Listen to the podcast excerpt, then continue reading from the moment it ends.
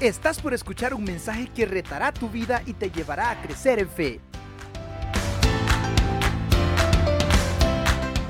El domingo anterior el pastor Ricardo comenzó a enseñarnos acerca de la maravillosa gracia de dar. Esta no es la gracia que nos salva, esta es una gracia que nos enseña a dar de lo que tenemos dentro de nuestro corazón. Y el pastor Ricardo la semana anterior nos enseñó algunos principios muy importantes que debemos aprender a poner en práctica o estar poniéndolos en práctica. El primero de ellos es que la gracia, la generosidad es un regalo de Dios especialmente en tiempos de prueba. Y es que la palabra, la palabra carisma, gracia, tiene que ver con este acto generoso independientemente de lo que está pasando alrededor. La segunda cosa que aprendimos el domingo pasado es que la, la generosidad es la muestra de una fe sincera, real, genuina. La evidencia. Yo voy a hablar un poco de eso también esta mañana. Y la tercera, tercera cosa que aprendimos el domingo pasado es que la gracia, se, la generosidad se convierte en nuestra propia riqueza. Por eso se le llama gracia, es un atributo, es una bendición, es algo que Dios ha puesto en el corazón de todos los que han creído en Él o los que hemos creído en Él para que ninguno de nosotros tengamos excusa alguna. Así que esta mañana vamos a aprender algunas cosas importantes de esta carta tan bonita que Pablo le escribe a los Corintios. en la segunda carta que les escribe, una carta redactada para dar ánimo, para desafiar y para enseñarles algunas cosas que deberían de estar haciendo en aquel momento. En el caso de nosotros, iglesia, no estamos tratando de aprender algo que ustedes hacen muy bien y la generosidad es una característica muy especial de auditorio cristiano. Corinto y Macedonia, los dos sectores, las dos regiones de, aquel, de aquella zona del mundo que son mencionadas en esta carta, en la introducción de esta carta. Por un lado, los corintios ricos, abundantes en todo, una ciudad cosmopolita era Corinto. Por otro lado, los macedonios pobres, siempre en necesidad. Ellos están al norte, Corinto está al sur. Por otro lado, los corintios, los corintios muy ordenados, planifican todo, discuten todo, son muy dados a la conversación. Los macedonios son espontáneos, ellos ven una necesidad y van y comparten y sueltan y las dos cosas son muy buenas, pero son diferentes. Y lo tercero es, los corintios miran todas las, las aristas del asunto, le, le, tienen desconfianza a todo. Querían estar seguros que los de Jerusalén de verdad tenían una necesidad y querían estar seguros que los portadores de esta bendición eran gente honrada. Por otro lado, estamos hablando de que ellos eran suspicaces mientras que los macedonios eran la confianza hecha ser humano. Todo esto se puede combinar perfectamente en una congregación como la nuestra. Y hoy vamos a aprender otros tres principios para captar estos principios de generosidad que, constituyen la gracia de dar. Le invito a ir a la segunda carta de Pablo a los Corintios en el capítulo 9 y ahí vamos a leer los primeros ocho versículos. Dice la escritura de la siguiente manera. Cuanto a la administración para los santos es por demás que yo os escriba pues conozco vuestra buena voluntad, de la cual yo me glorío entre los de Macedonia, que Acaya está preparada desde el año pasado, y vuestro celo ha estimulado a la mayoría. Pero he venido a los hermanos para que nuestro, nuestro gloriarnos de vosotros no sea en vano en esta parte, para que, como lo he dicho, estéis preparados no sea que si vinieren conmigo algunos macedonios y os hallaren desprevenidos, nos avergoncemos nosotros por no decir vosotros de esta nuestra confianza. Por tanto, tuve por necesario exhortar a los hermanos que fuesen primero a vosotros y preparasen primero vuestra generosidad antes prometida para que esté lista como de generosidad y no como de exigencia nuestra. Pero esto digo, el que siembra escasamente también segará escasamente, y el que siembra generosamente, generosamente también segará. Cada uno dé como propuso en su corazón, no con tristeza ni por necesidad, porque Dios ama al dador alegre. Y poderoso es Dios para hacer que abunde en vosotros toda gracia, a fin de que teniendo siempre en todas las cosas todo lo suficiente, abundéis para toda buena obra. Eso dice la escritura.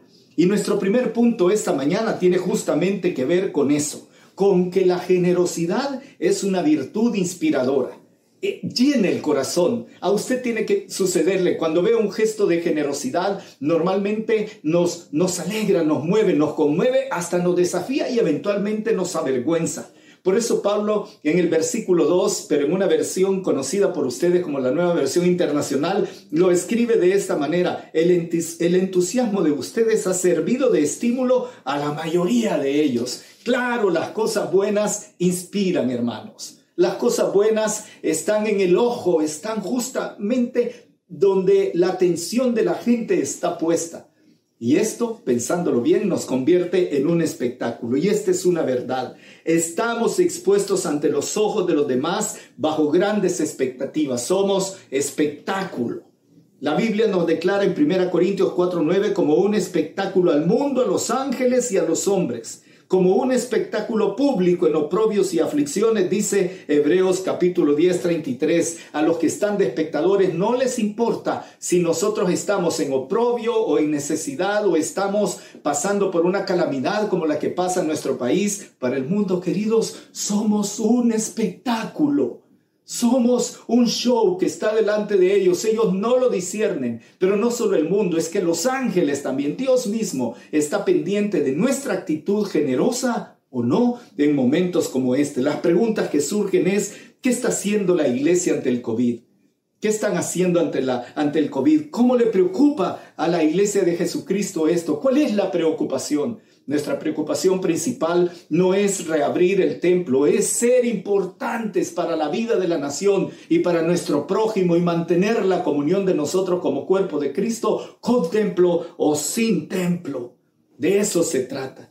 Por eso también debo decir que en esto de tener entusiasmo y hacer planes son dos grandes motivadores, pero que solo funcionan si se llevan a cabo.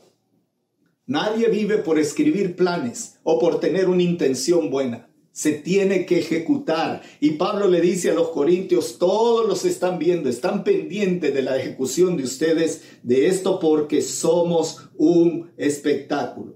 Por eso en los versículos del 3 al 5 dice Pablo, por, por, conozco su buena intención desde hace un año, cúmplanla. Sería una gran vergüenza que los hermanos se encuentren con que no tienen nada que solo son palabras vanas, que no se han preparado, que la tacañería dominó a la generosidad. Esto es una versión libre de varias versiones en particular.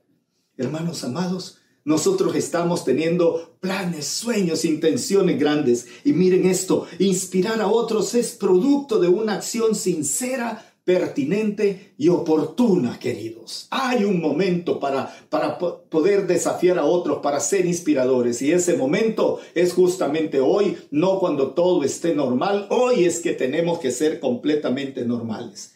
Déjeme terminar este punto con esta frase. La iglesia no es una estructura organizativa o un templo. La iglesia es el cuerpo de Cristo expuesta como un espectáculo de amor a Dios y al prójimo, lo que inspira a los que ven hacia ella. Este es el primer punto. Debemos ser inspiradores. En segundo lugar, esta mañana vamos a aprender otro principio de generosidad práctica, oportuna y pertinente. El segundo punto que vamos a aprender esta mañana es que la generosidad es una virtud comprometedora. Pablo tiene una manera tan especial de escribir y decir estas cosas que pueden sonar un poco fuertes, pero que en realidad vienen del corazón amoroso y generoso también del apóstol y de sus enseñanzas recibidas directamente de nuestro Señor Jesucristo. Y en el versículo 7 viene ese versículo tan conocido por la mayoría de nosotros. Cada uno de, como propuso en su corazón, no con tristeza ni por necesidad, porque Dios ama al dador alegre. Me, voy a ocupar unos minutitos en explicar cada uno de estos términos de una manera tal que no nos quede duda de qué se trata. Y debo decir esto, este mensaje no es un mensaje relacionado con los diezmos y las ofrendas. Este es un mensaje relacionado con la generosidad. Hermanos, el gobierno de la República entregó a un sector de la población un bono equivalente a 300 dólares en el mes de abril. Aparte, muchos empleadores lograron pagar salarios completos hasta más o menos los últimos días de abril, primera quincena de mayo. En muchas empresas grandes, los grandes empleadores disminuyeron el porcentaje de salarios y otros simplemente han dejado las plazas salariales congeladas y ya no pueden seguir pagando. Dígame usted, ¿quién va a responder ante eso? ¿Nos vamos a quedar con la iglesia solo mandando memes y chat para quejarnos de la situación o nos vamos a comprometer con ser parte de una solución, particularmente la que esté a nuestro alrededor? Y por eso quiero explicar estas palabras. La primera de ellas es, dice Pablo, propuso. Usa la palabra propuso. Proponer es una palabra muy interesante que seguramente usted verá en la pantalla, que significa, hay como cinco palabras diferentes para proponer o propuso. Y esta palabra en particular, que solamente es usada una vez en la escritura y es esta vez, significa decidir y dar a luz o decidir y exponer. Más bien es una implicación de decido y lo llevo a cabo. No es un proponer de tener una idea, a lo mejor algún día, si Dios me lo permite, yo voy a ser generoso con las personas. Si Dios me diera algo, no, no se trata de eso. Se trata de, bien, propongo en mi corazón y lo ejecuto. Eso quiere decir la palabra propuso que Pablo usa ahí, proaireos es la palabra. Pero debo hablar de otras cosas también muy importantes. Y debo decir esto, hermanos. Miren, las buenas intenciones no bastan. Las buenas intenciones no bastan. La gracia de dar requiere de un compromiso fiel de ejecución. Algunas personas dicen que de buenas intenciones está pavimentado el camino al infierno. En realidad el camino al infierno solamente está pavimentado por creer, por no creer en la persona de Jesucristo. Pero las buenas intenciones no sirven de nada. Por eso Pablo usa tres frases que son muy importantes, dice él, para fortalecer el compromiso. Cada uno, cada uno es un asunto personal, una decisión personal. No dice la familia, dice cada uno. ¿Cómo me encantaría, queridos, que sus hijos chiquitos aprendieran en esta ocasión a decir, mamá, papá, yo quiero poner dos coras, un dólar, 25 centavos, lo, lo que sea, pero que sea participación de ellos, que usted les pueda decir que ahora es el momento de comprometerse con, con el dar, no importa la cantidad, pero que nuestros hijos también sean parte individual no, no, no es una decisión grupal, eso lo hacen las empresas, lo hacen. Pero Pablo dice, cada uno dé como propuso en su corazón. La segunda cosa que dice es justamente esa, en su corazón. Los motivos internos, lo que está guardado en mi corazón. Y la tercera cosa que les, que les declara es con la actitud correcta. Con la actitud correcta. La actitud brota del corazón, por supuesto, es en el corazón en donde aparecen las malas actitudes, las buenas actitudes, si solamente es por lucirme o solamente es por sentirme bien o es porque de verdad el amor de Cristo me constriñe y veo a mi prójimo en una necesidad tal que no puedo menos que compartir generosamente con ellos. Mi esposa tuvo una experiencia viniendo de la clínica un día de esto, justo el día que le tocaba salirse en un sudui, hay que respetar esto se encontró con un anciano sentado en una cuneta cerca del parque Cuscatlán con una cara de tristeza y una cara de agobio que no pudo con ella. Y detuvo su vehículo, se atrevió a bajar la ventana y a llamar a la persona y le preguntó cuál era la causa de la tristeza y la, la razón que le explicó fue, no he comido, no he comido nada desde hace dos días. No pudo Madiana que en el momento tratar de participar con esta persona, pero esa es la realidad del mundo nuestro cercano que vamos a empezar a ver más y más. Ya hay banderas blancas colgadas por todos lados. Ya hay pastores de la misión centroamericana que incluso no tienen ya nada que comer en sus hogares. Hay iglesias, hermanos, aquí nada más en San Marcos, que han tenido que entregar sus templos porque ya no pueden pagar el alquiler y no pueden dar nada a los pastores. Eso debe generar en mí una actitud correcta. Por eso el apóstol se encarga de decirle, no por tristeza ni por necesidad, sino con alegría, porque Dios ama al dador alegre. Hermanos amados, el monto es relativo, el monto no es el asunto. Eso solamente es la, la, muestra de la abundancia, de la generosidad de su corazón.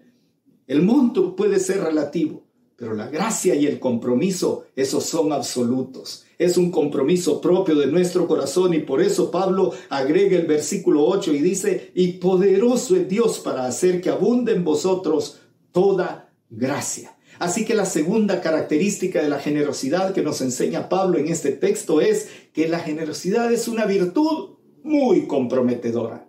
La tercera característica de la generosidad que quiero compartir con ustedes es que la generosidad es una virtud que recompensa. En realidad todas las virtudes acarrean recompensa, pero la generosidad es algo especial. Y ahora déjeme leerle los siguientes versículos a, partir del versículo 9 para que usted capte dónde aparece toda esta generosidad de Dios para con nosotros. Vea lo que dice a partir del versículo 9. Como está escrito, repartió a los pobres, su justicia permanece para siempre y el que da semilla al que siembra y pan al que come, proveerá y multiplicará vuestra sementera y aumentará los frutos de vuestra justicia, para que estéis enriquecidos en todo para toda liberalidad, la cual produce por medio de nosotros acción de gracias a Dios. Porque la administración de este servicio no solamente suple lo que a los santos falta, sino que también abunda en muchas acciones de gracias a Dios pues por la experiencia de esta administración glorifican a Dios, por la obediencia que profesáis al Evangelio de Cristo y por la liberalidad de vuestra contribución para ellos y para todos. Asimismo, en la oración de ellos por vosotros, a quienes aman a causa de la superabundante gracia de Dios en vosotros. Gracias a Dios por su don, por su regalo, por su virtud inefable que no se puede comprender. Debo comenzar diciendo en este punto que la recompensa productiva proviene o viene de la generosidad de Dios es que esta recompensa es una cosa que sigue y sigue produciendo. Por eso dice la palabra en este texto compuesto que le leo, Dios puede darles muchas cosas, dice el versículo 8, a fin de que tengan todo lo necesario. Versículo 10, el que le suple semilla al que siembra, también le suplirá pan para que coma y aumentará sus cultivos. Hará que ustedes produzcan una abundante cosecha de justicia. Versículo 11, ustedes serán en enriquecidos en todo sentido, para que en toda ocasión puedan ser generosos. Mire qué cosa más tremenda. No hay cosa más productiva, queridos, que la generosidad. No es que le estoy torciendo el brazo a Dios para que Dios me tenga que dar si yo di generosamente algo. No, es que a Él interesa lo que continúa después de esta propuesta.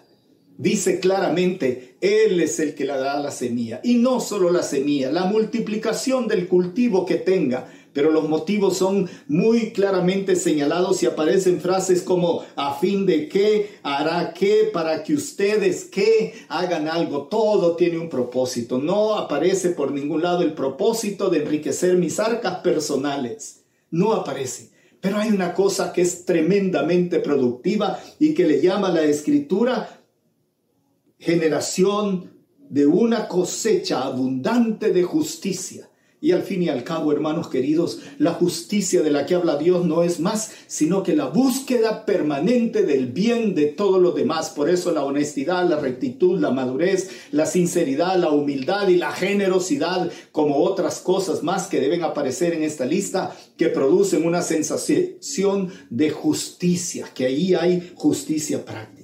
Tenemos que aprender a ser generosos porque aparte hay muchas promesas. Me quedo con dos de ellas en el libro de los Proverbios. La primera de ellas en Proverbios 11:25, el que es generoso prospera.